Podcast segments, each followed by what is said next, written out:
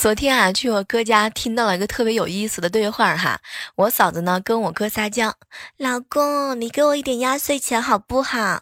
哟，这不过节，要什么压岁钱啊？再说你都多大岁数了，要什么压岁钱？你压我没压了？你睡我没睡了？哼，你又压我又睡我，你凭什么不给钱？